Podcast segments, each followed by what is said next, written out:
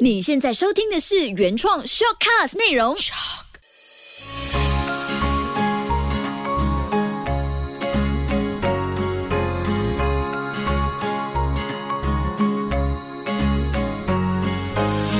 秋月的育儿天地，嗯，这一期我们就来聊孩子吵起来，爸妈插手有用吗？我是秋月，谢谢你收听这一期的 Shortcast。手足之间吵架，其实爸爸妈妈可以怎么做呢？这一期呢会有八个重点，而且还会有两兄弟的现身说法，希望可以成功的听取他们一些内心的声音吧。OK，先说一下这八点，我快速闪过这八点哦，然后我们听下去再细说。第一点。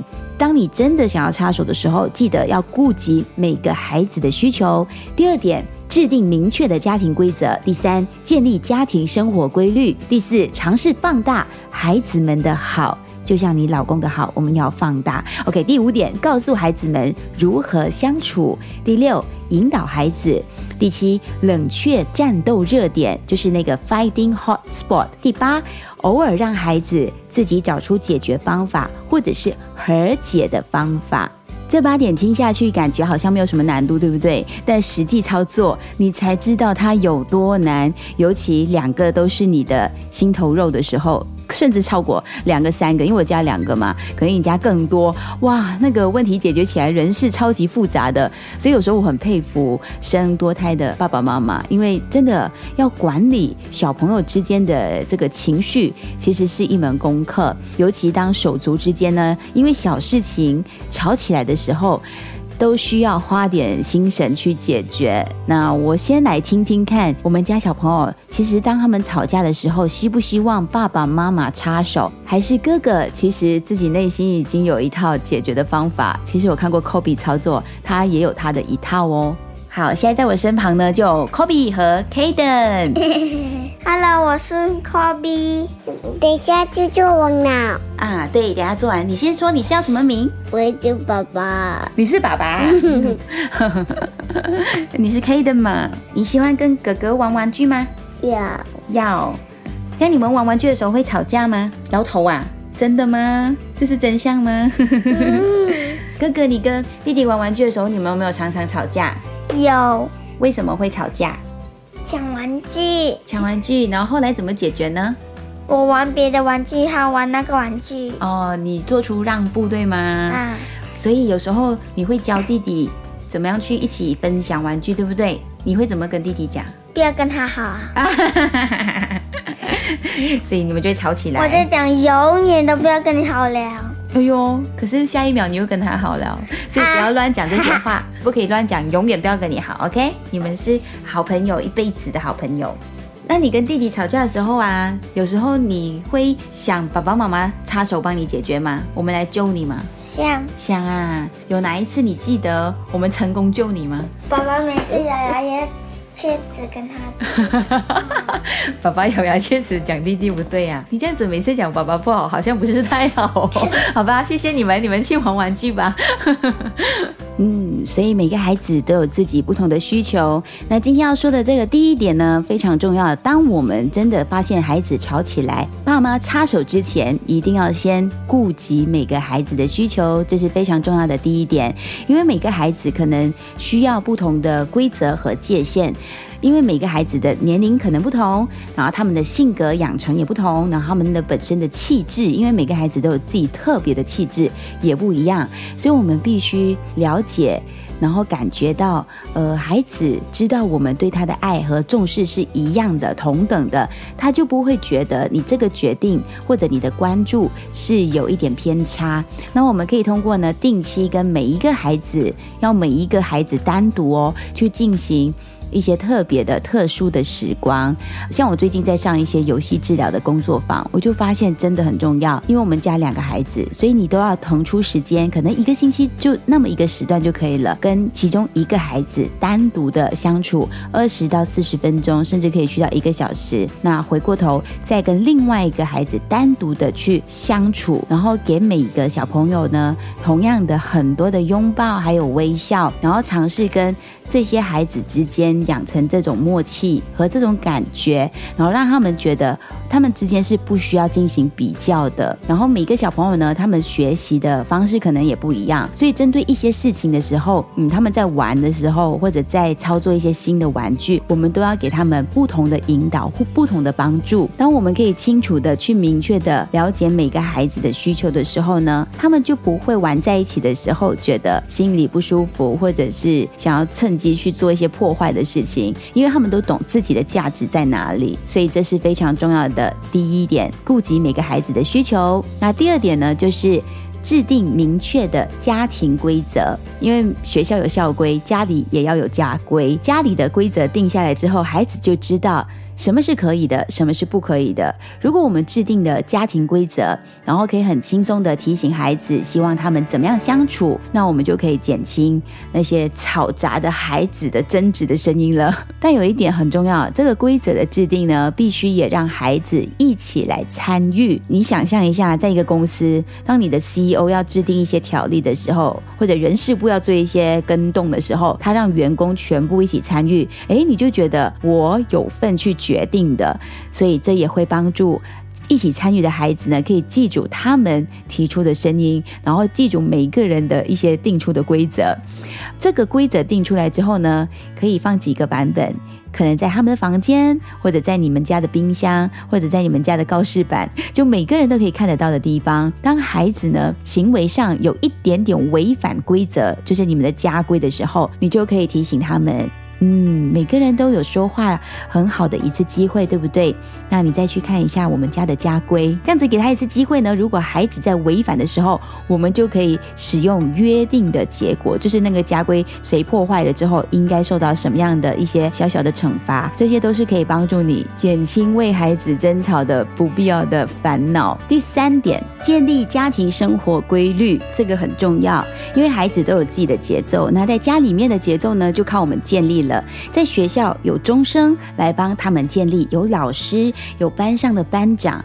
那在家里的话呢，家里的常规进行的时候，因为我们处理的日常事务很多，像妈妈在家的时间切得很碎，得得得得得得，好碎好碎片的时间，尤其是这段期间，所以嗯，可能意见不合或者是争执就特别的容易发生。这也意味着每个人在家都知道，呃，在哪里应该进行什么事情，几点应该做些什么，今天是什么特别的日。子我们应该怎么样去进行不同的活动？那怎么样去制定很重要，就靠大人啦去引导他们建立家庭的生活规律。例如，可能在电视的部分，因为几个孩子一起想要看电视的话呢，就糟糕了。谁去做主导呢？那我们就可以制定一个生活的规律，就是例如，可能六点半到七点是大哥看决定什么节目，那过了半小时之后是老二，可能再过半小时，可能八点到八点半就是老三来决。定就是这样子去做一个选择，然后让他们养成哦，我知道了，现在是我做主的时间。像游戏的时间也是啊，可能早上是哥哥决定要玩什么，下午是妹妹决定玩什么，晚上是弟弟决定玩什么。那上厕所就排队，就学习应该去怎么制定那个规律出来。做家务也是的，这个很重要。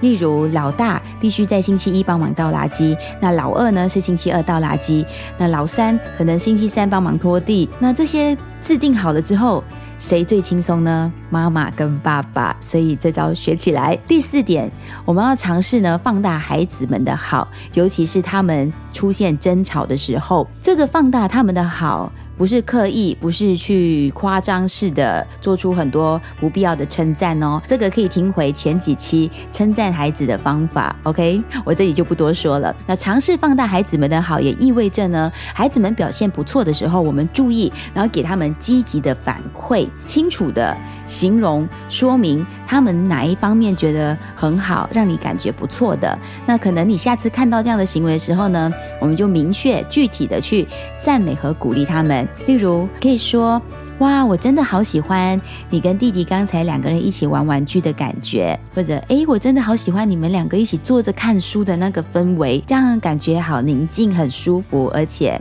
感觉你们都有在吸收到一些新的知识，或者你也可以说哦，你们两个都一起玩，sharing is caring，哇，玩在一起的感觉很好哦。或者你也可以说，嗯，你刚刚有解决了你跟弟弟争吵，你也做了很好哦，你这个处理方法不错。那今天晚上由你来决定看什么电影吧。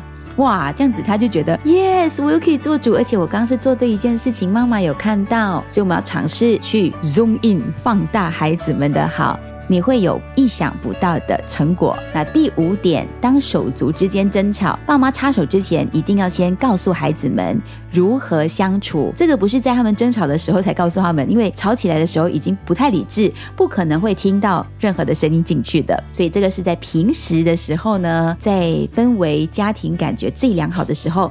告诉他们，因为爸爸妈妈其实就是孩子的榜样，我们是他们的镜子，他们会注意到，哎，我们平常是怎么跟另外一半相相处，我们平常是怎么样跟弟弟相处，他就会学起来。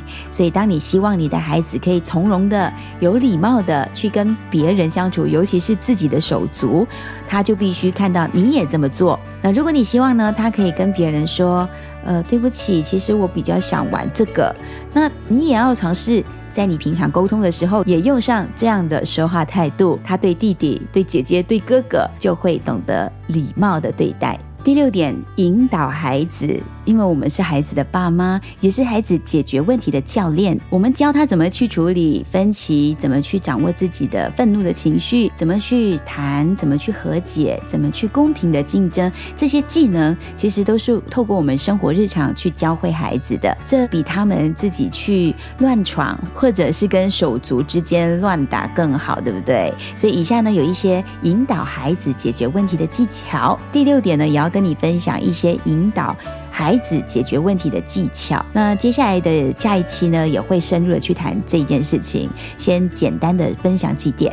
当小朋友跟别人一起玩耍的时候，我们可以尝试跟他们分组，或者是游戏的日期做一些记录。我们用心的去做这些点点滴的记录的时候呢，当他遇到问题，他就知道哦，我看一下上个礼拜我玩几号我玩的时候，哎，我是怎么去解决这件事情的。所以其实孩子之间他们在游戏争吵，我们也可以做一些记录。当他知道爸爸妈妈有做记录，可能不用太认真的写长篇大论，就画一些图画，或者说哦，这次打勾。过的是谁？这些他们都会放在心上。一旦孩子发现，哎，有很难解决的问题，他们就会立即想要提出想法。特别针对学龄前的小朋友哦，这种记录对他来说是比较深刻的。他也会懂得，哎，原来我分享了之后，我可以有一个勾勾，我会得到什么样的进步。然后小朋友也会想要去做一些转弯的尝试。有问题我不用吵，我不用抢，我可以怎么去转个弯来解决它？那年龄比较大的小朋友呢，你就可以记录一些。下一次两个小朋友一起抢电脑用的时候，我们可以怎么解决它？我们就写一些建议。下一次发生的时候，他就有一个概来，他知道我可以怎么做。所谓的 SOP 就这样子产生了。还有一些解决问题的技巧，就是帮助孩子找方法，可以通过比较宁静的语言，像上一期的低声教育，你可以再听听看，或者是积极的活动来表达他们内心的沮丧或者是愤怒的情绪，像是玩水，这个玩水的动作很棒哦。像有时候呢，Kaden 跟 Kobe 吵架了之后，和好了之后，通常 Kobe。无意识的之情况下呢，他会说：“妈妈，我可以跟弟弟去厕所玩水吗？”我就说：“好啊，你们去喽。”然后我就偷偷在厕所外面听，哎，玩水的过程，当然在前提下是确保没有浪费水啦，就简单一盆水，他们就玩，你就可以听到哥哥跟弟弟玩的很快乐，然后也知道，哎，他们和解之后的感情升华了。那这期结束之前，我有一段小文字是他们和好之后我的感触，然后也可以透过画画，或者是玩面团，或者是粘土，来帮助他们表达自己。的情感可能和好之后，弟弟做粘土就可以做很多面条，请哥哥吃，你就可以发现，嗯，他们感情升华了。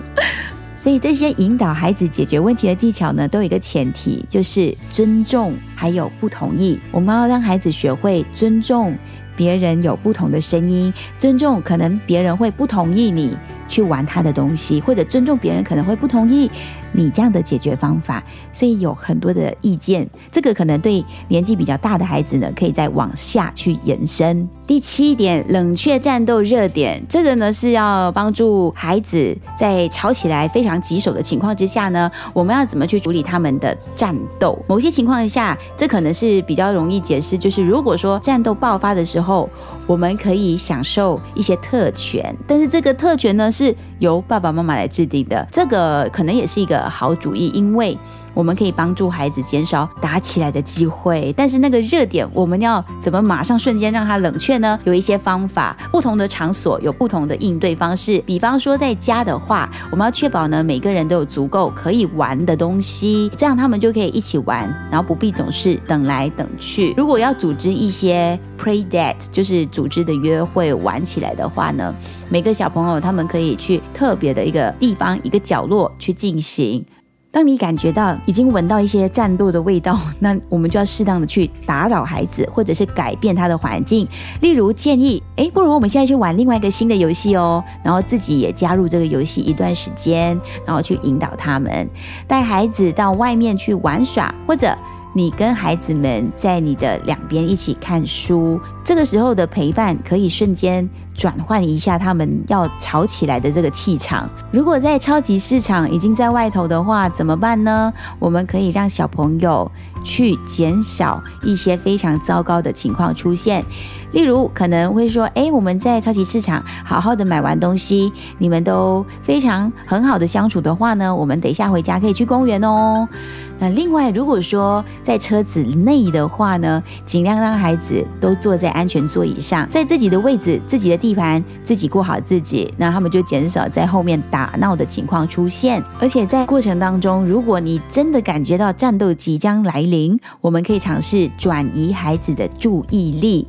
孩子都会很喜欢玩 I Spy 这种这种游戏，就是我看到了什么哦，我看到了路灯，诶，我看到了前面有一只狗，就是去观察，这也瞬间的。去训练他们另外一方面的专注力跟和细微的观察能力。最后一点，偶尔让孩子自己找出解决方法，在你的帮助之下。孩子们可以学会自己解决分歧，而无需战斗，无需吵起来、打起来。这个可以帮助孩子呢更好的去相处，而且积极的想办法去处理和其他小朋友的冲突。因为在家里，他跟弟弟妹妹或者是哥哥姐姐有这种状况的时候，从你身上他们学会了解决。那出去外头，在学校、在安亲班、在跟朋友之间同僚之间的时候，也可以有积极的处理方式。如果你发现孩子们正在努力的解决问题，请让他们去做这件事情。他们的说话，他们的一些争论，都表明了孩子有想法了，开始懂得努力的去解决问题。那我们可以去帮他加分，给他互动的时候呢，热情的反馈。例如说，哎，我刚看到你自己解决问题哦，我觉得你做的很好。这种密切注意的动作和适时的反馈，是让他们防止下一次全面战斗的最佳机会。当他们真的要吵起来，他们会记得，嗯，我应该可以有更好的方式，而且爸爸妈妈也会肯定我。有时候孩子还是需要适当的去提醒或者给出建议，例如他们在争玩一辆小汽车，那你就可以问：我们要 sharing，要公平的去玩。刚才上一次谁玩比较久，或者真的制定时间呢？我们看一下时针走到哪里，就要换下一个小朋友玩，他们就会有这个概念，也会在生活当中训练他们愿意等的品德。这段期间，我们长时间的在家，会发现孩子其实很容易针锋相对，或者是争宠。我们可能就会去想说，原来孩子对大人微小的反应是那么的在意，只是我们没有注意到。尤其你家有老大，他可能在老二比较小的时候是超级醋坛子，所以这个手足之间的感情的维系，真的是很需要爸爸妈妈的适当的引导。该不该插手，我不说，因为。还是要观察每个孩子的需求，孩子一定是在争吵的过程当中呢，学会合作。在矛盾的过程当中，知道彼此是怎么样更加相爱的。所以爸爸妈妈，我们要尝试放平心态，让孩子知道我们对他们的爱是一样的，只是对不同的需求做出不同的反应。有一天他们会知道，这就是最好的成长过程。我是秋月，谢谢你收听。希望这一期简单整理的一些内容对你来说是受用的。如果你喜欢，也记得分享或者是下载，也可以。让你的身边朋友听听看。喜欢的话，也记得到我的脸书专业告诉我哦，在 Facebook 搜寻 Moon Wong 秋月就可以找得到我了。我们下期见。